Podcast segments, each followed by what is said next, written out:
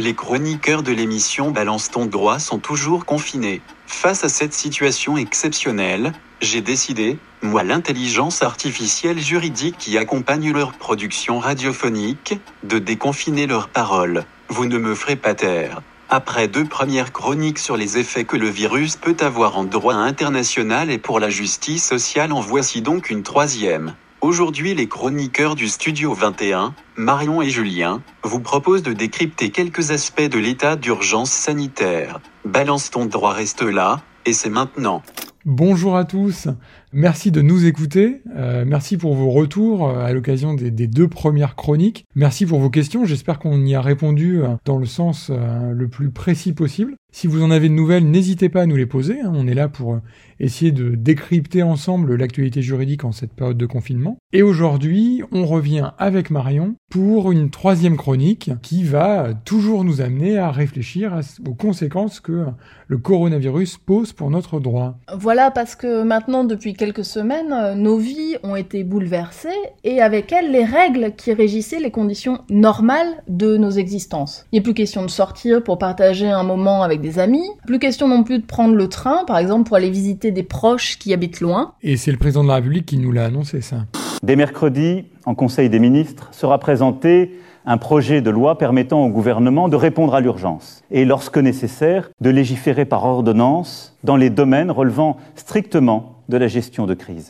Alors un tel changement, ça interroge euh, notre droit. Quelles règles qui organisent notre vie antérieure et ces règles-là, est-ce qu'elles étaient adaptées en fait à un tel événement? Le droit, est-ce qu'il prévoyait des solutions pour prévenir l'apparition de cette crise ou des solutions qui seraient capables de faire face à ces conséquences? Est-ce qu'il faut en fait tout bouleverser et tout suspendre en fonction de certains événements dont la qualification est laissée aux autorités publiques? Les normes, est-ce qu'elles prévoient certaines garanties contre les protections de l'arbitraire? En résumé, finalement, le Covid-19 a-t-il infecté notre organisme social? Et si oui, peut-il créer un véritable choc anaphylactique, c'est-à-dire une réaction allergique exacerbée, pouvant entraîner de graves conséquences et pouvant engager le pronostic vital de notre organisation sociale. Ces questions-là se posent, et pour tenter de répondre à ces interrogations, nous nous intéressons à la dimension juridique des conséquences du Covid-19, et plus précisément les conséquences juridiques au niveau du droit public, c'est-à-dire du droit qui régit les règles entre l'État et les administrés, et entre les organisations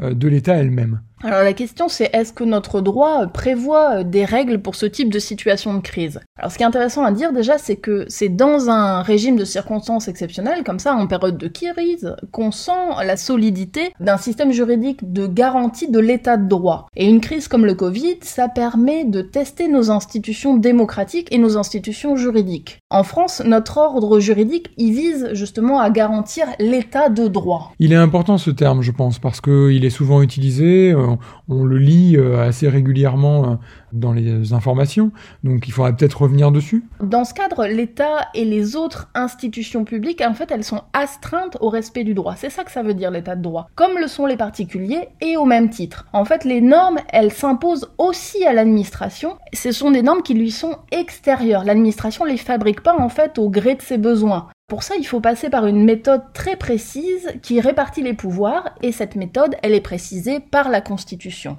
C'est très différent euh, l'état de droit de l'état de police qu'on voit souvent aussi accolé à ce terme-là. Dans l'état de police, l'État est complètement libéré de l'obligation de respecter le droit. L'État fait ce qu'il veut. Le pouvoir de l'État et donc de l'administration est arbitraire, rien ne l'arrête. La crise du Covid-19 ne nous fait pas changer de système actuellement, mais il pourrait porter gravement atteinte à notre état de droit. Il faut donc se demander comment est-ce que notre droit réagit face à ces circonstances exceptionnelles. Et pour essayer de, répondre à cette question, on a identifié vraiment deux points importants qu'on voudrait évoquer euh, successivement. Le premier point, c'est de nous interroger face à la méthode que notre droit euh, utiliser pour réagir aux circonstances exceptionnelles. Comment notre droit réagit à ce type de circonstances? Comment le droit commun, c'est-à-dire celui qui s'applique euh, tout le temps, dispose de moyens pour faire face à des événements qui sont vraiment marquants? Et puis ensuite, on, essaiera de voir comment, ce que le président de la République Emmanuel Macron a, annoncé, l'état d'urgence sanitaire, la nouveauté juridique, va installer un régime très différent. Ok, alors moi je vais commencer justement dans ce droit face aux circonstances exceptionnelles à vous parler du droit constitutionnel face à ces circonstances exceptionnelles. En fait, nos institutions, notre droit, il est garanti par toute une hiérarchie normative, au sommet duquel on va trouver la Constitution. La Constitution, c'est le texte fondamental sur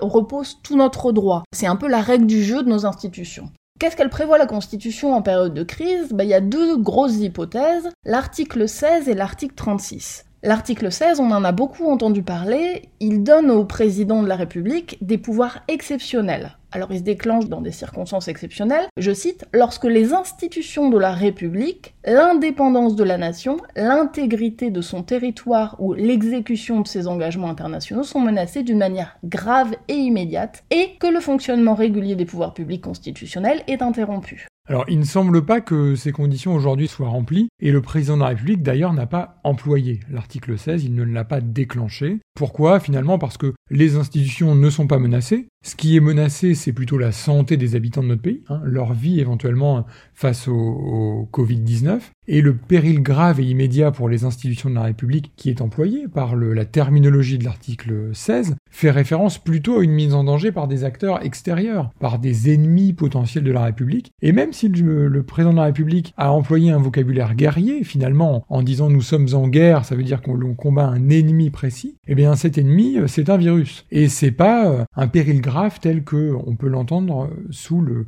chapeau de l'article 16. Voilà. À côté de l'article 16 de la Constitution, et tu parlais, Julien, du fait qu'on employait un vocabulaire guerrier, ça pourrait faire appel aussi à un autre article, l'article 36, qui prévoit l'état de siège. L'état de siège, c'est vraiment en condition guerrière. Donc là, on n'y est pas. Il semble en fait que les conditions pour déclencher l'application de ces deux régimes qui sont prévus par la Constitution sont actuellement pas réunies. On peut essayer d'étendre, en fait. Ça serait possible d'interpréter ces articles 16 et article 36, notamment pour l'article 16, on a vu que certains euh, commentateurs disaient qu'on pourrait éventuellement déclencher cet article 16. C'est pas ce qui a été fait parce qu'on est dans une circonstance euh, sanitaire qui est quand même particulière. On voit que cette constitution qui prévoit ces deux articles, elle date de 58 et qu'à l'époque, ce qui inquiétait vraiment, c'était surtout la guerre et pas les pangolins. Et on voit bien que ces régimes d'exception, en fait, ils sont pas vraiment adaptés à la situation. Quand on parle de la guerre, hein, euh, on parle du conflit armé ici. C'est ça qui est assez intéressant parce que si le président de la République emploie le vocabulaire guerrier, s'il a recours à la guerre, on n'a pas derrière ce, le recours à ce terme un, une référence au conflit armé. On est dans une guerre sanitaire, c'est-à-dire une lutte bien particulière pour garantir une sécurité sanitaire. Voilà, et on peut dire même que ce vocabulaire guerrier, il est quand même employé de façon un petit peu, euh, un peu à toutes les sauces actuellement. Oui, c'est très On pourrait d'ailleurs revenir un peu sur, la question. Alors, on a vu le, le côté droit constitutionnel face aux circonstances exceptionnelles. Allons voir maintenant comment le droit administratif, hein, le droit de l'action administrative, va pouvoir réagir face aux circonstances exceptionnelles. Parce que là, il y a euh, en droit administratif une théorie assez intéressante qui euh, date euh, de plus d'un siècle maintenant et qui a été construite par le Conseil d'État dans une très vieille affaire du 28 juin 1918 que l'on connaît pardon sous le nom de l'arrêt RIS dans laquelle le Conseil d'État avait employé le terme de circonstances exceptionnelles pour permettre à l'administration de s'affranchir des exigences de la légalité. Qu'est-ce que ça veut dire? Ça signifie en fait que l'administration, elle est plus tenue par le respect des règles construites pour organiser son fonctionnement et garantir les administrés contre ces excès. On parlait tout à l'heure de l'état de droit. Bah là concrètement, le juge administratif donne à l'administration le pouvoir de s'en extraire. C'est important parce qu'on voit ici que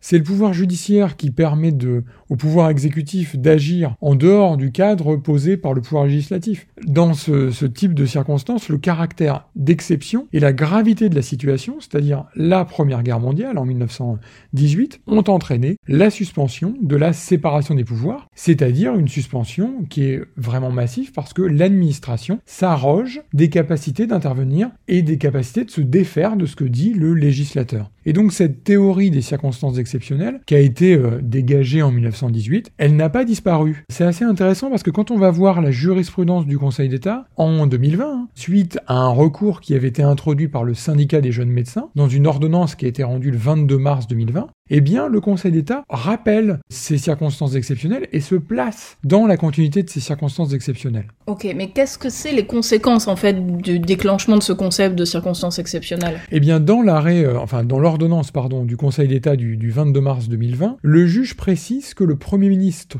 peut, en vertu de ses pouvoirs, édicter des mesures de police applicables à l'ensemble du territoire, en particulier en cas de circonstances exceptionnelles, telle une épidémie avérée comme celle du Covid-19. Ce n'est pas anodin parce que face à cet événement, le euh, juge va habiliter l'autorité exécutif, c'est-à-dire le Premier ministre, à étendre euh, son pouvoir de police. Et ce pouvoir de police-là, il va avoir des conséquences assez étendues, on va le voir. Ça, c'est le cadre général. On a considéré que cela ne suffisait pas tout à fait, parce que le politique, et on va le voir juste après, a décidé de créer une nouvelle loi pour essayer de réagir à ça. Et donc se défaire un peu euh, de cette théorie des circonstances exceptionnelles et de dire, voilà, moi politique, j'engage euh, mon action parce que finalement je serai jugé sur le contenu positif de ce que j'ai euh, pu faire, de ce que j'ai pu montrer. Et que le procès en inaction de l'après-crise, qui pourra euh, être engagé, et je pense qu'il sera engagé, ne pourra pas dire, bah voilà, je n'ai absolument rien fait. Donc là où on adopte la loi, on essaie de prouver qu'on a agi. Et il ne faut pas se laisser piéger, nous, en tant que citoyens. Ça n'est pas parce que le pouvoir va adopter une loi que le pouvoir n'a pas fait défaut, éventuellement, dans la prévention de la crise. Et ça, on le voit bien aujourd'hui avec la question de la pénurie des masques, les difficultés d'approvisionnement, et la question de la pénurie des tests, comme on peut le, constater avec la différence de doctrine qui peut exister entre la France et l'Allemagne.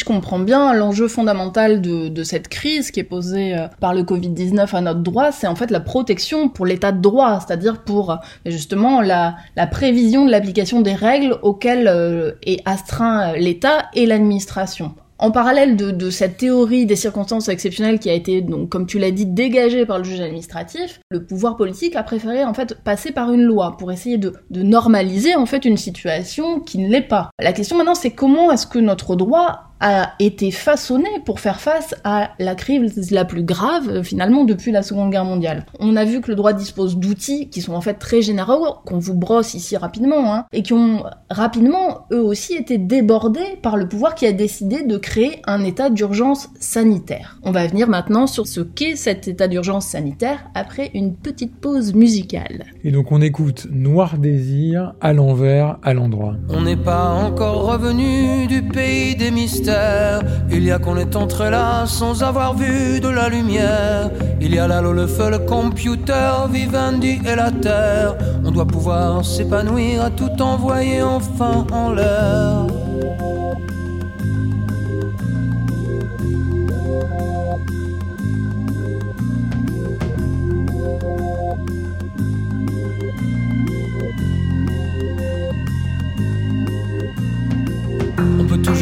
Saluer les petits rois de pacotille. On peut toujours espérer entrer un jour dans la famille. Sûr que tu pourras devenir un crack boursier à toi tout seul. On pourrait même envisager que tout nous explose à la gueule. Autour des oliviers palpitent les origines. Infiniment se voir rouler dans la farine à l'envers.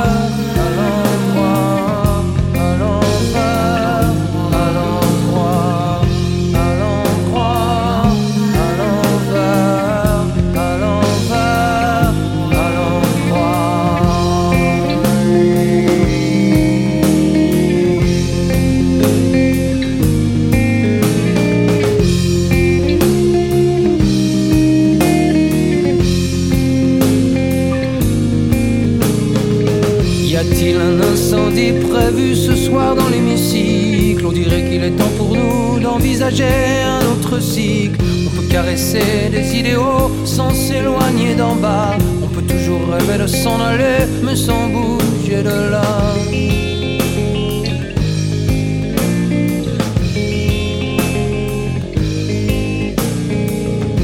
Que la blanche colombe a 300 tonnes de plomb dans l'aile. Il paraît qu'il faut s'habituer à des printemps sans hirondelles. La belle au bois dormant a rompu les négociations. Unilatéralement, le prince entame des protestations. Doit-on se courber encore et toujours pour ligne droite Prière pour trouver les grands espaces entre les parois d'une boîte. Serait-ce un estuaire ou le bout du chemin au loin qu'on entrevoit? Spécial dédicace à la flaque où on nage, où on se noie. Autour des amandiers fleurissent les mondes en sourdine. Nos passaran sous les fourches codines. À l'envers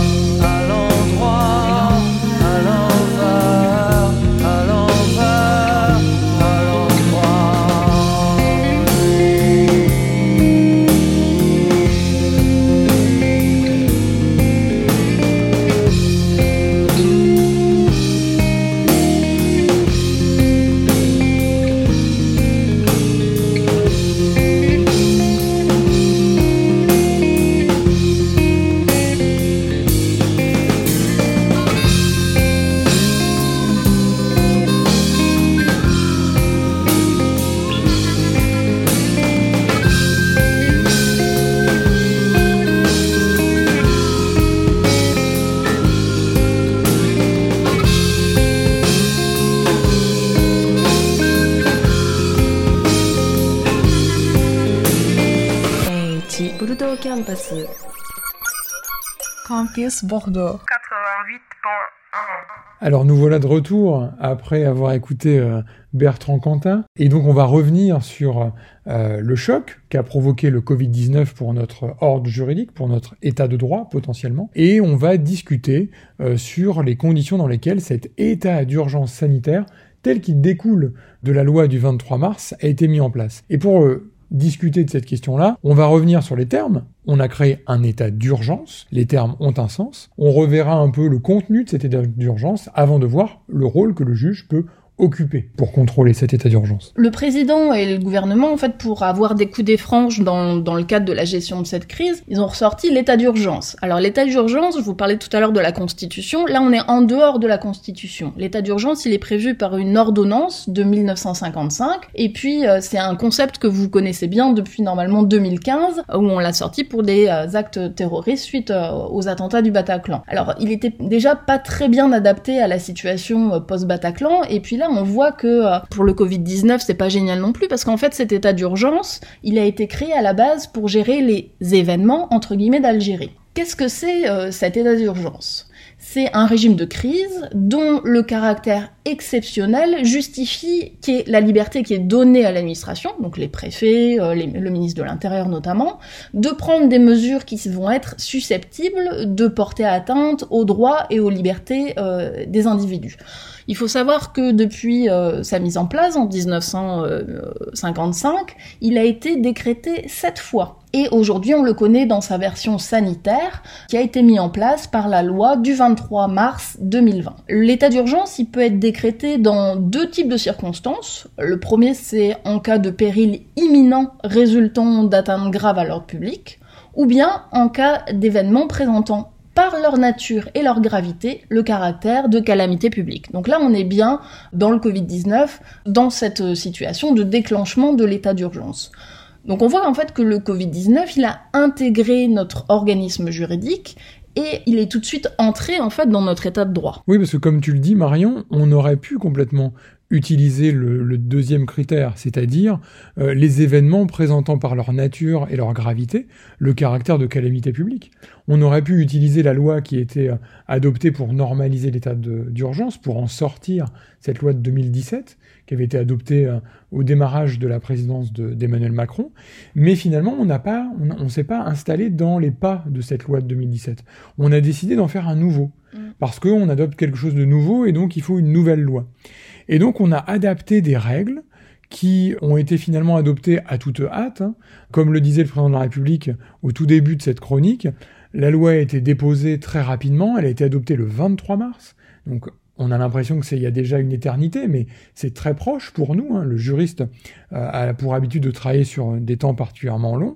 Et donc, on a une loi qui a été adoptée très rapidement et toute une série d'ordonnances qui ont été adoptées sur le fondement de cette loi pour permettre au pouvoir exécutif d'agir rapidement et de d'infuser dans un certain nombre de domaines. Et on a créé avec cette loi du 23 mars un régime spécial qu'on appelle l'état d'urgence sanitaire, qui fait penser, comme tu l'as dit Marion, à l'état d'urgence, et qui a modifié une partie du code de la santé publique. Et là, euh, il faut aller voir euh, très précisément quel est le, dispositif du Code de la santé publique qui a été modifié. C'est l'article 3131-15 ou 3131-15 euh, du Code de la santé publique et qui va donner au Premier ministre des pouvoirs particulièrement étendus qui sont rattachés à ce qu'on appelle son pouvoir de police administrative générale Simplement une petite parenthèse, la police administrative, c'est destiné à prévenir les atteintes à l'ordre public, là où la police judiciaire va réagir une fois que les atteintes sont potentiellement commises ou sur le point de l'être. Donc là, notre code de la santé publique, il est modifié et il donne au Premier ministre des compétences particulièrement étendues. Je vous cite quelques exemples. Dans le code de la santé publique, maintenant le Premier ministre a la possibilité de restreindre ou d'interdire la circulation des personnes et des véhicules dans les lieux et aux heures fixées par décret. Il peut interdire aux personnes de sortir de leur domicile,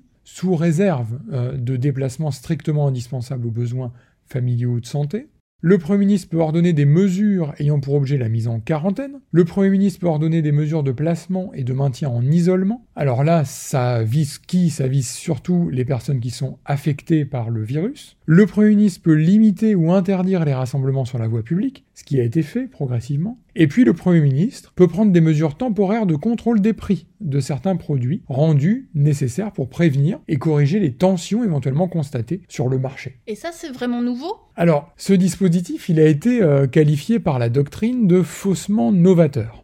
Pourquoi faussement novateur? Car selon l'article 3131-1, cette fois-ci du Code de la santé publique, qui a été à peine retouché, il revenait déjà au ministre de la Santé en cas de menace sanitaire grave, appelant des, des mesures d'urgence, de prescrire dans l'intérêt de la santé publique toute mesure proportionnée au risque couru et appropriée aux circonstances de temps et de lieu. Ça, c'est très important parce que le Code de la santé publique donnait déjà une compétence de police administrative au ministre de la Santé pour réagir à une calamité publique telle que la propagation du coronavirus. Et donc, par ce biais-là, on aurait pu finalement utiliser les pouvoirs du ministre de la Santé, mais le constat que le pouvoir exécutif a tiré, c'est que si on en restait à ce droit commun, hein, qui donnait la compétence au ministre de la Santé, eh bien on aurait alourdi l'efficacité administrative parce que il aurait fallu mettre en place des comités interministériels pour que le ministre de la Santé voit avec les autres ministères les conditions dans lesquelles ces mesures pourraient impacter l'activité.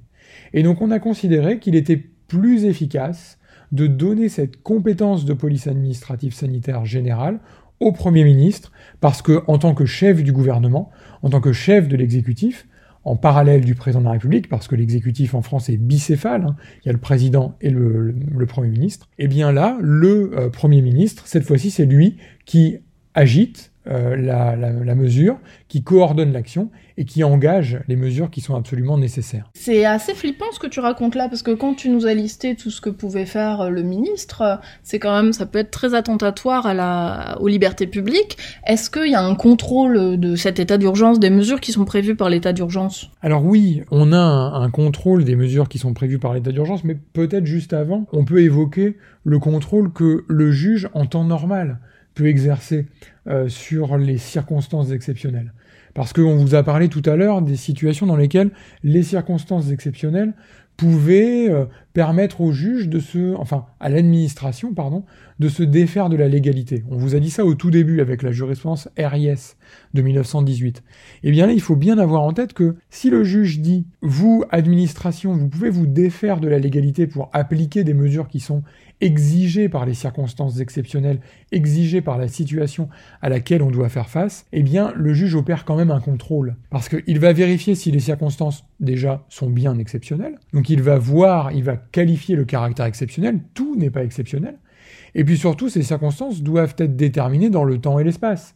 Une circonstance exceptionnelle peut éventuellement être limitée à quelques jours, quelques semaines, quelques mois.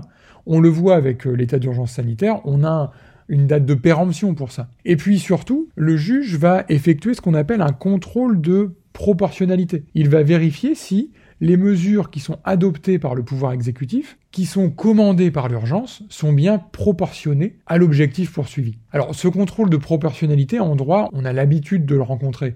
C'est un contrôle qui est opéré de manière générale en matière d'atteinte aux libertés. Lorsqu'il y a une atteinte aux libertés, le juge va exercer un contrôle de proportionnalité sur la mesure qui est adoptée pour éviter des euh, atteintes excessives aux libertés fondamentales. Et eh bien là, on a un contrôle de proportionnalité qui va pouvoir s'exercer en cas de circonstances exceptionnelles. C'est pas suffisant. C'est pas suffisant, c'est extrêmement réduit. Mais il existe ce contrôle-là et il existe grâce au juge. Ça, c'est quand même quelque que le juge administratif, il peut, il n'a pas que ce contrôle de proportionnalité, il peut contrôler plus profondément l'action de l'administration. Oui, oui, le juge administratif a, une capacité de contrôler la légalité des mesures de l'administration, et cette légalité, euh, elle ne passe pas que par le contrôle de proportionnalité, en effet. Alors là, maintenant, si on en revient à, cette question de l'état d'urgence sanitaire, moi, ce que je constate, et les, premières euh, constatations qu'on peut opérer, c'est que le virus a atteint aussi... Euh, de manière assez directe le juge, parce que face à l'état d'urgence sanitaire, le rôle du juge est mis en péril par le virus lui-même. Pourquoi? Parce que, eh bien, il n'y a plus de permanence de la justice.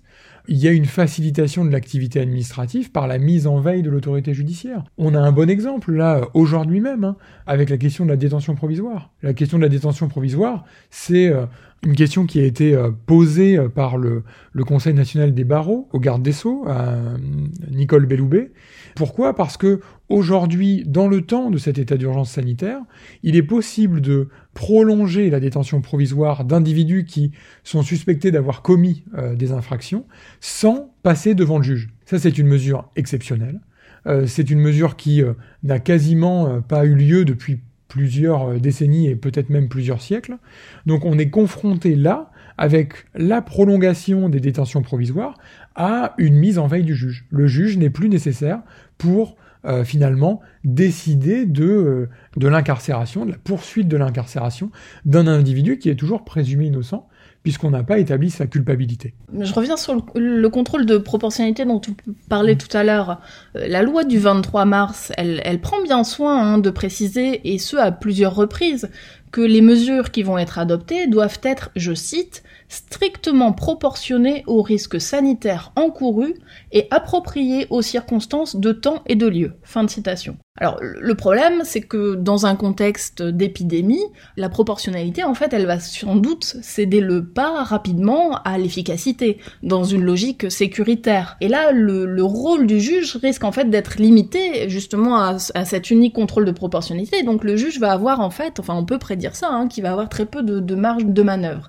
Et on voit des décisions qui ont été récemment euh, adoptées par le Conseil constitutionnel et par le Conseil d'État, donc qui sont des, des juridictions suprêmes de notre ordre juridique, et ces décisions, elles démontrent que euh, ces, ces, gardiens du temple un peu avantagent plutôt l'ordre sanitaire que la légalité. Donc ça fait donc sérieusement douter de la solidité de ces garde-fous. Ce qui veut dire en fait, de notre point de vue, qu'il faut un suivi sérieux euh, des mesures qui vont être adoptées par les pouvoirs, mais aussi par le citoyen, c'est-à-dire par vous et moi, qui euh, va pouvoir s'informer, va pouvoir euh, réfléchir à, cette situation particulière et puis se manifester aussi. C'est de notre responsabilité à tous en fait de conserver notre état de droit. Et oui, comme tu le dis Marion, les garde-fous que constituent les juridictions les juridictions administratives, les juridictions judiciaires, et puis les, juridictions suprêmes de ces deux ordres juridictionnels pourraient voir leur action extrêmement réduite, extrêmement diminuée. Il faut vraiment être vigilant sur le contenu de ce qui peut se faire. Il faut aller voir ce qui se pratique et en cas d'hésitation, ne pas hésiter à saisir le mmh, juge. Hein. Euh, il ne faut pas hésiter à saisir le juge et à rappeler l'application, le contenu de la règle de droit. S'il y a une difficulté, eh bien on, on utilise le décret qui est applicable et on dit voilà, face à l'administration, le décret impose un certain nombre de limites et ces limites sont contrôlées par le juge. Ça, c'est fondamental. Et peut-être une, citation hein, pour terminer euh, ce point de décryptage, simplement pour dire qu'il ne faut pas complètement céder aux sirènes sécuritaires. Bien évidemment, le virus, la propagation du virus nécessite des mesures extrêmement strictes euh, de distanciation sociale et aujourd'hui de confinement qu'il faut respecter pour euh, diminuer la pression qui s'exerce sur les hôpitaux.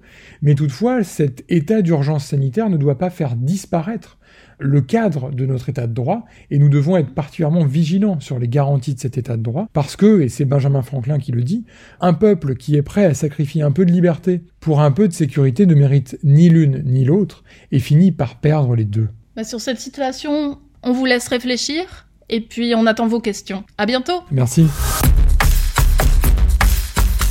L'épisode 3 de la chronique de Code 19 est maintenant terminé. En attendant nos prochains numéros, vous pouvez nous suivre via la page Facebook de l'émission Balance ton droit ou sur les profils Twitter respectifs de nos chroniqueurs, Julien ANC et Marion Blondel. Portez-vous bien et restez chez vous.